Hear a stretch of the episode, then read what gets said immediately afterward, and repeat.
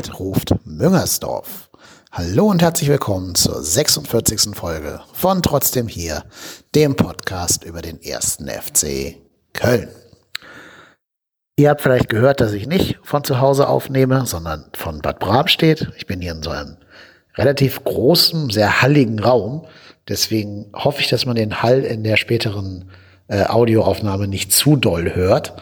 Wenn doch, bitte ich das zu entschuldigen. Leider ist mir kein anderer Raum zugänglich. Und die Alternative wäre eben gewesen, gar keinen Podcast aufzunehmen. Da habe ich mir gedacht, lieber ein bisschen Hall, als dass wir die Folge ausfallen lassen müssen. Denn ich schulde euch ja auch noch die Folge zu unserem zweiten Winterneuzugang, Johannes Geis. Ich habe mich bemüht, aus dem Schalke-Fanlager jemanden zu finden, der mir ein kleines Statement zu Geis geben kann. Aber die meisten haben eher abgewunken, weil er ja doch nicht so die ganz prominente Rolle zuletzt bei denen gespielt hat. Ähm, und da haben sich die allermeisten also nicht kompetent genug gefühlt, um ihn irgendwie einzuschätzen. Deswegen werde ich mich jetzt auf mein angelesenes Wissen konzentrieren, wenn ich euch Johannes Geis vorstelle. Ich habe mich dabei vor allen Dingen auf die Daten von Kicker, von Who Scored, ähm, auch die Opta-Daten, die Expected Goals, aber auch auf Artikel auf Spielverlagerung.de und in der Westdeutschen Allgemeinen Zeitung berufen und versuche euch jetzt so einen kleinen Einblick über diesen Winterneuzugang zu geben. Johannes Geist, fangen wir mit den harten Fakten an. 25 Jahre alt, 1,81 groß und wiegt 81 Kilo. Ähm, kommt zu uns vom FC Schalke Kenner sagen 05, Unwissende wie ich sagen Schalke 04. Also er kommt von Schalke 04 und ja, soll unser Mittelfeld auf der Position der 6 bereichern, also im defensiven Mittelfeld. Das war ihm zuletzt auf Schalke nicht mehr erlaubt, dort zu spielen, denn der hat in der gesamten Saison ein einziges Spiel gemacht, also in der Saison 2018, 2019, ein Spiel und zwar in der Oberliga Westfalen gegen TuS Haltern hat dabei aber immerhin sogar eine Torvorlage geliefert, die dann auch zum 1-0-Sieg geführt hat. Ähm, bei den Profis war er diese Saison nicht ein einziges Mal im Kader, also nicht mal auf der Bank, sondern ähm, immer nur im Training aktiv, hat aber tatsächlich null Spielpraxis. Wenn wir auf sein Gesamt, ähm, auf seine Gesamt-Bundesliga-Zeit blicken, dann sehen wir, er hat 121 Spiele in der Bundesliga äh, bestritten, für Greuther Fürth, für Mainz und für FC Schalke. Hat in diesen 121 Toren, äh, 21 Spielen acht Tore und 17 Torvorlagen gegeben. Vor allen Dingen die Torvorlagenzahl ist, glaube ich, durchaus beeindruckend für einen defensiven Sechser. Auch mit der zweiten Liga ist er nicht ganz fremd. Die kennt er aus der Zeit in Greuther Fürth und hat einmal neun Spiele gemacht, aber in diesen neun Spielen kein Tor und keine Torvorlage beigesteuert. Dazwischen war noch eine kleine Ausleihe in die La Liga nach Spanien, wo er 14 Spiele für Sevilla gemacht hat und in diesen 14 Spielen auch eine Torvorlage gegeben hat. Aber immerhin, ich denke, 14 Spiele in Sevilla, in so einer starken Liga wie der spanischen Primera División, ist vielleicht nicht das schlechteste von allem und keine schlechte Referenz. Ähm, ich habe ohnehin das Gefühl, dass er bei Schalke nicht an der fehlenden Qualität gescheitert ist, sondern aus einer Verkettung verschiedener Umstände, die ich euch jetzt gerne darlegen möchte. Wir sollten vielleicht erstmal auf seine Durchbruchssaison schauen. Das hatte er 2014, 2015 noch im Trikot des FSV Mainz. Das war eine Saison, in der er in allen 34 Spielen mitspielen durfte, als einziger Mainzer Feldspieler übrigens. Also er war der einzige Mainzer Feldspieler, der alle 34 Bundesligaspiele gemacht hat und hat in diesen vier, 34 Spielen auch vier Tore und vier Torvorlagen beigesteuert. Das war dann Schalke insgesamt 10 Millionen oder sogar 10,5 Millionen Euro wert, um Geist zu einem Knappen zu machen. Und ähm, sie haben ihn verpflichtet. Am Anfang lief es auch gut für ihn. Er hat sich dann immer mehr Spielzeiten erarbeitet bei Schalke, bevor mit Heidel und Tedesco äh, erst ein neuer Manager und dann ein neuer Trainer kam die auf dieser Position andere Ideen hatten und auch generell im System andere Ideen hatten.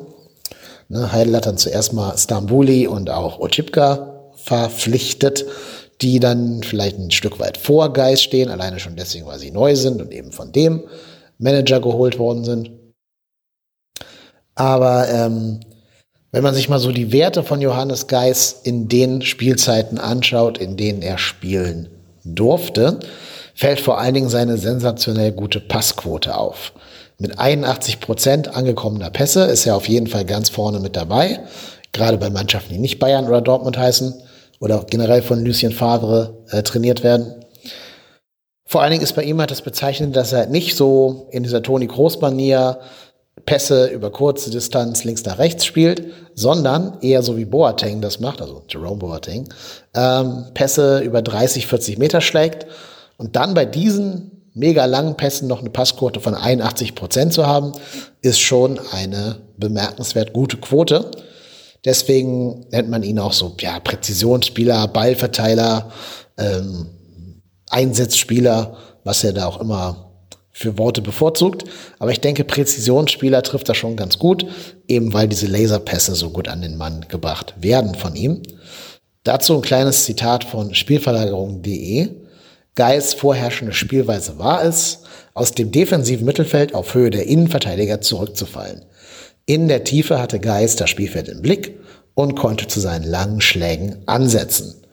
Also, ne, fällt zwischen die Innenverteidiger, sprich da hinten wird also eine Dreierkette gebildet, die beiden Außenverteidiger schieben nach vorne und so hat man das ganze Spielfeld mehr oder weniger vor sich und entzieht sich auch ein wenig dem gegnerischen Pressing, weil man dann quasi nur vom gegnerischen Stürmer gepresst werden könnte. Aber der muss sich ja dann um die beiden Innenverteidiger und den zurückfallenden Sechser kümmern. Seine Zeit bei Schalke hat sich dadurch ausgezeichnet dass er ähm, jede Saison immer ein bisschen weniger Einsätze bekommen hat. Am Anfang waren es noch starke 28 Einsätze, dann 18 und jetzt zuletzt eben 0 mit der Laie nach Sevilla dazwischen. Was aber auch daran liegt, dass seine Passquote, die ich gerade so hervorgehoben habe, zuletzt doch ziemlich signifikant gedroppt ist. Er hat sich von teilweise bis zu 85 Prozent angekommener Pässe auf nur noch 78 Prozent herabgeschraubt. Zudem hat er weniger Tackles an den Mann gebracht, weniger Torschüsse abgegeben, hat den Ball fast doppelt so oft verloren wie zuvor. Und ähm, ja, das mag auch daran liegen, dass er öfter gefoult worden ist. Was zum einen daran liegt, dass der Gegner ihn vielleicht so als Schlüsselspieler ausgemacht hat und deswegen versucht hat, seine langen Pässe durch Fouls zu unterbinden. Aber auch an der Umstellung des Systems lag waren in der Sekunde, wo Schalke nicht mehr mit Viererkette spielt, sondern mit Dreierkette, wie Tedesco das zwischendurch verordnet hat. Also in der Sekunde, wo eben die Dreierkette aktiv wird, ähm, kannst du als Sechser nicht mehr zurückfallen. Weil hinter dir steht dann ja schon ein Innenverteidiger. Und wenn du zurückfallen würdest, würdest du ja dem auf den Füßen stehen. Dadurch bleibst du im Mittelfeld und dadurch bist du auch mehr dem gegnerischen Pressing ausgesetzt. Und deswegen kommen vielleicht auch mehr Fouls gegen Geist zustande, weil er eben so ein bisschen mehr, ja, man kann vielleicht sagen, auf dem Präsentierteller lag. Ähm, und tatsächlich kann man damit vielleicht auch erklären, warum die Passquote schlechter geworden ist. Denn auf dieser neuen Position, wo er nicht mehr zurückkippen kann zwischen die Innenverteidiger, hat er andere Aufgaben. Dazu möchte ich auch noch mal mein Lieblings, meine Lieblingswebsite äh, Spielverlagerung.de zitieren. Geist hat weniger einen 360-Grad-Blick, sondern er braucht stärker den 180-Grad-Blick. Das Aufdrehen ist hingegen eher schwierig, hat er doch meist einen gegnerischen Spieler im Rücken. Aufdrehen bezeichnet das Drehen mit dem Ball am Fuß in Richtung des gegnerischen Tores, wenn man selbst mit dem Rücken zum gegnerischen Tor steht. Dazu muss man auch sagen, dass wenn man eben diese Rolle spielt mit dem Aufdrehen und sich in den Gegner reindrehen muss und dann versuchen muss, an dem Gegner vorbeizukommen, dass das nicht wirklich die Stärke von äh, Johannes Geist ist, denn für diese Rolle fehlt ihm doch ein bisschen Dynamik und vielleicht auch ein bisschen Geschwindigkeit, denn gerade die fehlende Geschwindigkeit ist doch das größte Manko, das er hat. Das war auch Heidel damals schon bewusst. Er hat ihn trotzdem geholt, weil er gesagt hat, die Qualitäten überwiegen die Schwächen. Ja, aber das fehlende Tempo ist natürlich gerade auf Bundesliga-Niveau schon ein Problem, vor allen Dingen, wenn du relativ offen gegen Konter stehst und versuchen musst, diese abzufangen und dann ähm, ja einfach zu spät kommst, Das ist Geist ja dann besonders prominent passiert, als er dieses brutale Foul an Hahn von, von Mönchengladbach damals begangen hat, von André Hahn. Ähm, das Foul sah super brutal aus. Ich glaube, das war gar nicht so brutal, also nicht so brutal geplant. Denn Geist ist da, glaube ich, nicht mit böser Absicht reingegangen. Er war einfach nur wieder zu spät. Hahn war ja damals vor der Alterung und den verschiedenen äh, Verletzungen ein sehr, sehr schneller Spieler. Und da kam Geist die Minute zu spät, wollte mit dem Fuß noch versuchen, den Ball wegzuschlagen.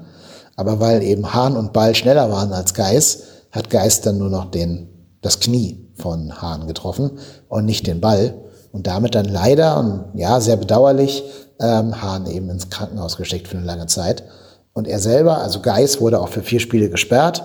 Und man sagt ja immer, dieses Foul war so ein bisschen der Knick bei seiner Zeit auf Schalke, dass er danach vielleicht ein bisschen Selbstvertrauen und Selbstverständnis verloren hat. Ich kann mir auch gut vorstellen, dass man als Spieler schon damit hadert, wenn man einen anderen Spieler aus Versehen ins Krankenhaus getreten hat und der dann irgendwie ein halbes Jahr ausfällt oder so. Äh, das macht, glaube ich, schon was mit dir als Profi. Gerade weil ja Geist damals noch hm, Anfang 20 war, also ein sehr junger Spieler und deswegen ähm, daran vielleicht auch ein bisschen zu knabbern hatte. Kann sein. Das dürfte inzwischen abgehakt sein. Und ich hoffe, dass ihn seine Zeit, dass er, wo er bei Sevilla 14 Spiele machen durfte, ein wenig geprägt hat oder zumindest mehr Selbstvertrauen zurückgegeben hat.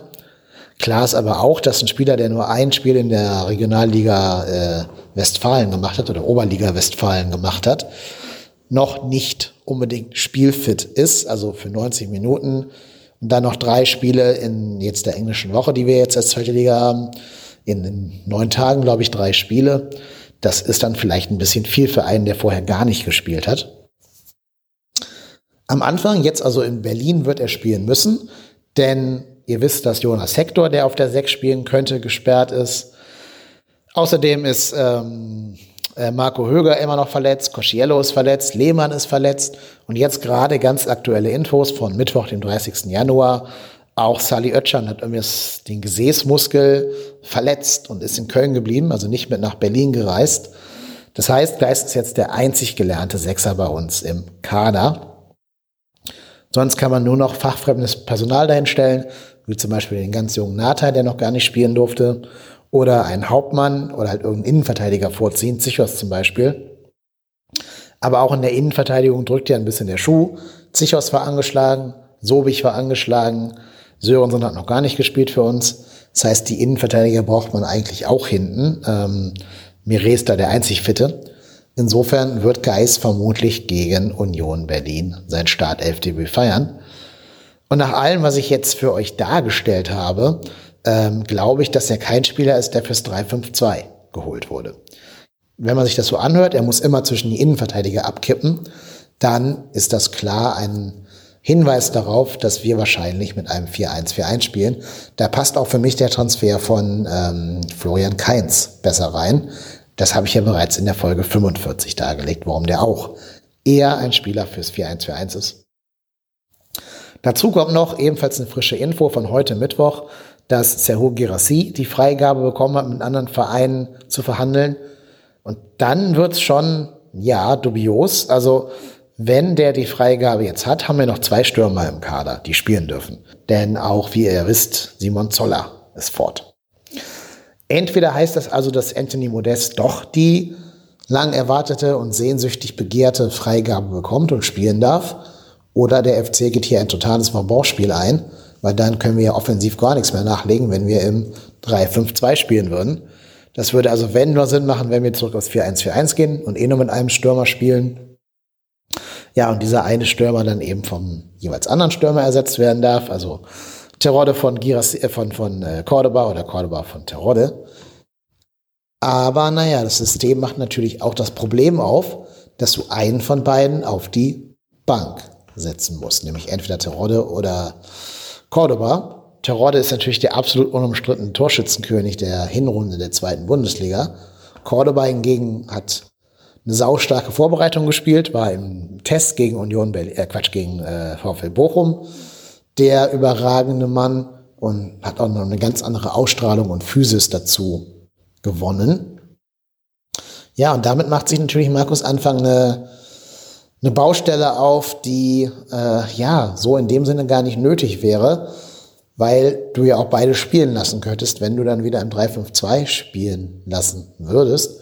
Allerdings, das habe ich auch gerade erarbeitet, fehlt uns gerade vielleicht das Personal fürs 3-5-2, weil wir eben nicht drei gesunde Innenverteidiger haben mit Spielpraxis und natürlich auch ähm, so einen richtig guten Linksaußen fürs 3-5-2 haben wir auch nicht, wenn Jonas Sektor gesperrt ist. Der könnte dann nur Janis Horn spielen. Ja, und Florian Kainz, glaube ich, ist das defensiv doch ein wenig zu viel zugemutet, so dass ich da eher wirklich erwarte, dass wir gegen Union im 4-1, 4-1 auflaufen werden. Das sähe dann so aus, dass links Janis Horn als Linksverteidiger spielen würde, Zichos als linker Innenverteidiger, Miri als rechter äh, Innenverteidiger und Benno Schmitz wahrscheinlich als Rechtsverteidiger.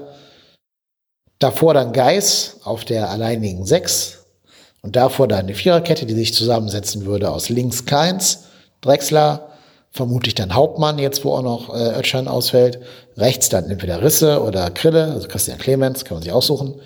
Jo, und vorne dann die Qual der Wahl zwischen Cordoba und Terodde. Und so wie ich Anfang einschätze, würde da im Moment eher Cordoba spielen als Terodde, weil er schon, glaube ich, sehr auf jüngere Eindrücke setzt und generell auch lieber einen ackernden, raumschaffenden Stürmer möchte, also diese Abschlussmaschine, die Terodde eben ist. Natürlich könnte man einen Kompromiss machen und irgendein so Hybridsystem erschaffen, dass man vielleicht sagt, wir spielen 4-4-2, irgendwie mit einer, ähm, vielleicht einer Halbraute im Mittelfeld dass du sagst, hinten die Viererkette wie gerade beschrieben, dann Geis auf der 6, Keins auf der linken Außenposition der Raute, Drexler auf der 10 der Raute und rechts dann eben Cello oder Krille äh, als, als rechte Flügelspieler. Und davor könntest du dann Cordoba und Terodde spielen lassen. Das wäre vielleicht eine eleganteste Lösung, solange jetzt alle verletzt sind, deine besten Spieler auf den Platz zu kriegen. Allerdings haben wir dieses System ja nie eintrainiert und deswegen kann ich mir vorstellen, dass er sich da nicht traut, das ähm, in einem Pflichtspiel einzusetzen. Deswegen werden wir abwarten müssen, wie sich Markus Anfang da entscheidet. Vielleicht, da der Podcast ja erst spät am Mittwoch hochgeladen wird, vielleicht wisst ihr das ja schon, bis ihr diesen Podcast hier hört. Das war jetzt keine ausführliche Vorschau auf das Spiel gegen Union Berlin, aber dafür gibt es jetzt einen neuen Podcast, der sich da schon mit beschäftigt hat, mit dem ähm, mit der Vorschau auf das Spiel gegen Union. Und zwar ist das der Podcast Geistblock Club. Den kann ich euch nur ans Herz legen. Ich habe mich ja schon immer gewundert, warum es acht Podcasts vom HSV gibt, aber zeitweise mal gar keinen vom, äh, über den ersten FC Köln. Deswegen finde ich das super, dass es jetzt einen neuen gibt und dass der neben meinem kleinen feinen Podcast hier und dem ja etwas kommerzielleren Podcast vom Express und Radio Köln noch eine dritte Alternative darstellt, wo ihr also gerne mal reinhören könnt. Gibt's jetzt inzwischen bei iTunes und auch bei Spotify.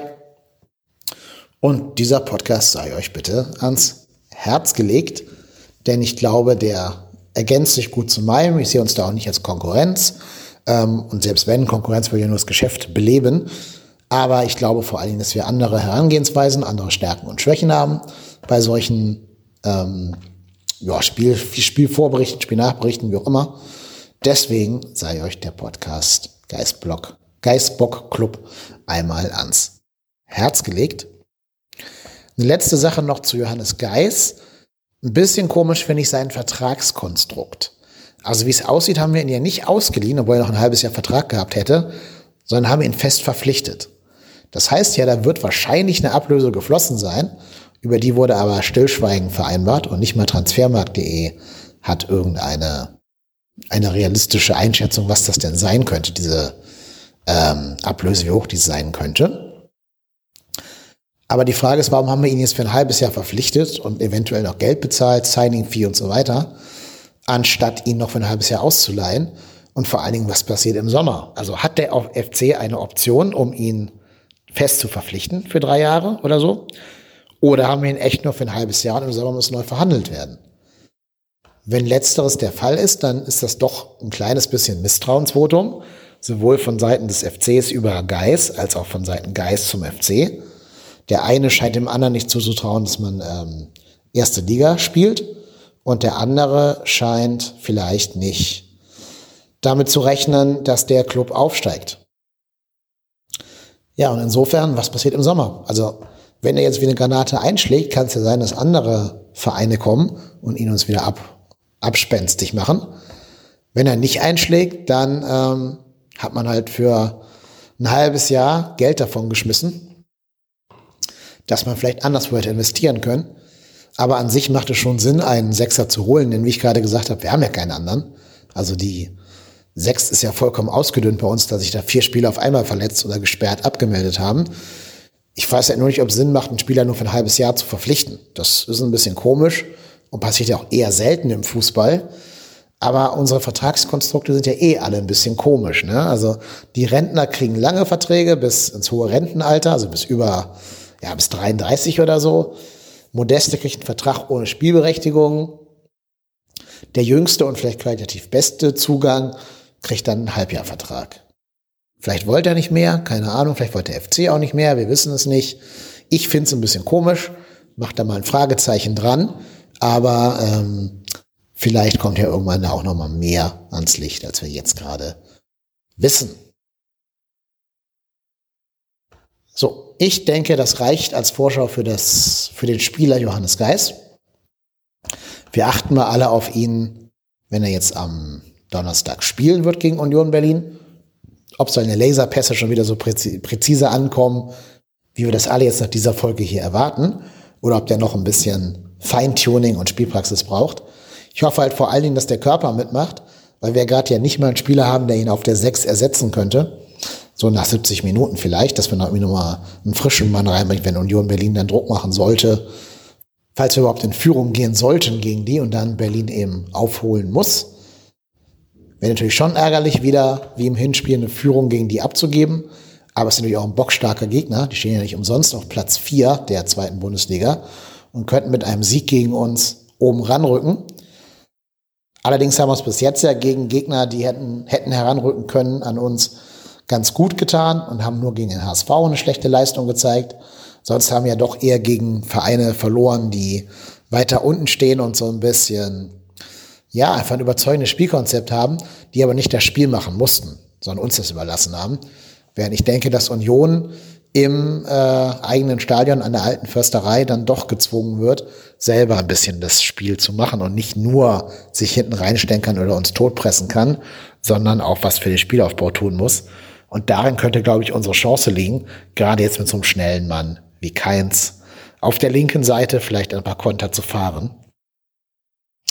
Aber wie gesagt, ich mache keine ausführliche Vorschau auf Union Berlin.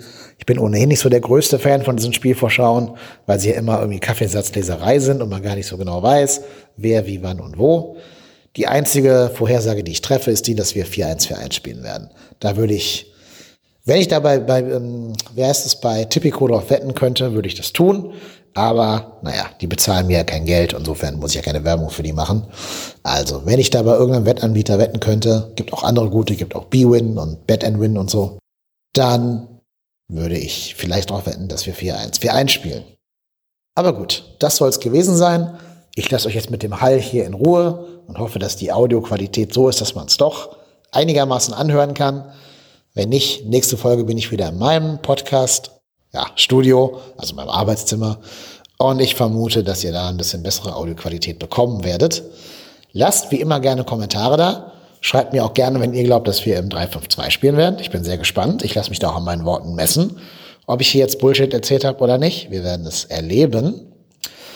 Bis dahin bleibt mir nur zu sagen, ich bin Kai Lennep und ich bin trotzdem hier.